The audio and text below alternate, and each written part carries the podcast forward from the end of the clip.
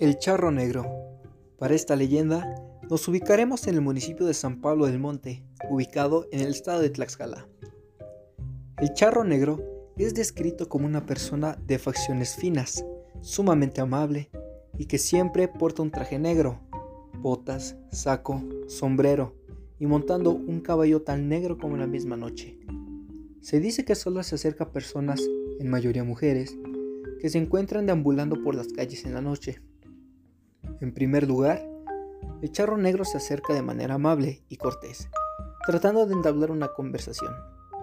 En muchas de las ocasiones, suele acompañar a las personas.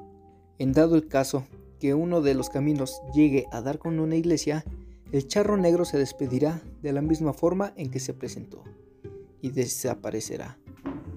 Si son mujeres, las invita a subirse a su caballo. Si éstas aceptan, el caballo comenzará a correr hasta el punto de desaparecer, llevándose consigo aquellas desafortunadas mujeres que acepten su propuesta.